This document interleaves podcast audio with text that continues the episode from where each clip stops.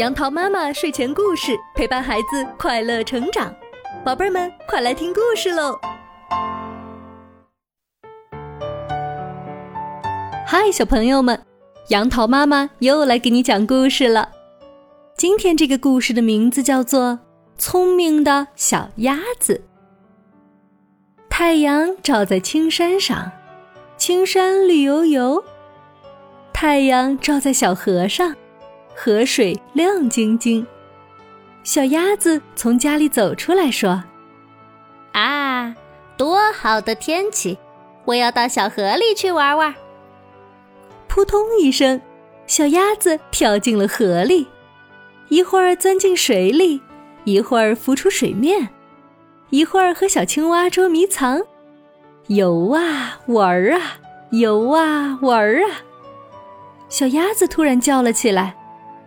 哎呀，天都黑了，我该回家了。小青蛙、小鲤鱼，再见啦！小鸭子走到村口，碰到一只狐狸找东西吃。狐狸看见小鸭子，口水滴滴答答的流了下来。它悄悄走到小鸭子的背后，一下子跳了起来，尖尖的爪子一下就抓到了小鸭子。小鸭子说。狐狸先生，我会学狐狸叫。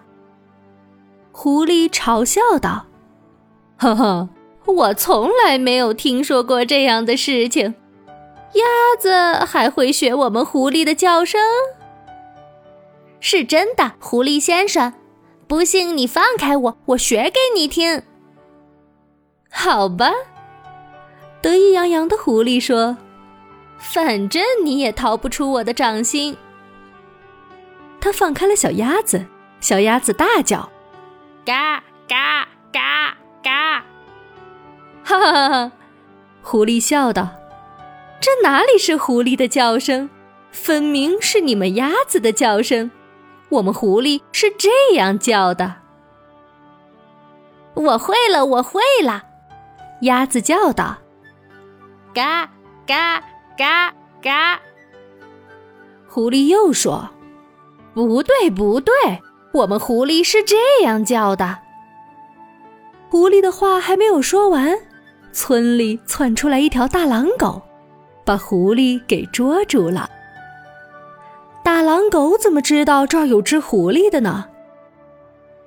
哦，原来聪明的小鸭子就是用这样的方法，不停的引狐狸大叫，让狼狗听到它的声音，救了自己。好了，宝贝儿们，故事讲完了。聪明的小鸭子急中生智，想出了一个好办法，救了自己。而我的宝贝，现在你有爸爸妈妈保护你，但随着你渐渐长大，爸爸妈妈不能时时刻刻的陪伴你，就需要你自己开动脑筋解决问题。你可要像聪明的小鸭子那样，自己有应对生活的能力哦。